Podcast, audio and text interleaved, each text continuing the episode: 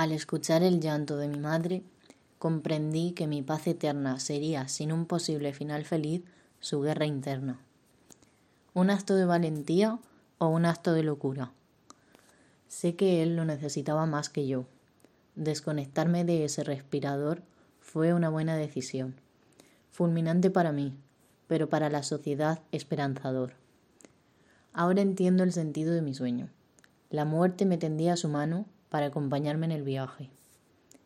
Ahora entiendo el sentido de mi ser, corriendo a todos lados sin un camino por el que ir, solo galopando, como un caballo guiado por su instinto, viajando a donde le depare el destino. Ahora entiendo el sentido de mi fin.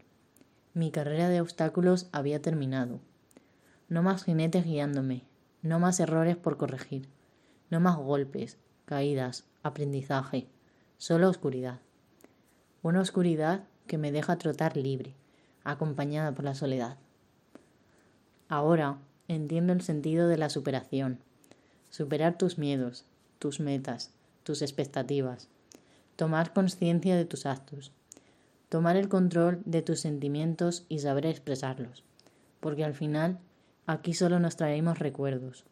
Aquello que nos ilusionó, aquello que amamos, aquello que nos hizo vivir. Mientras tanto, aquí esperaré.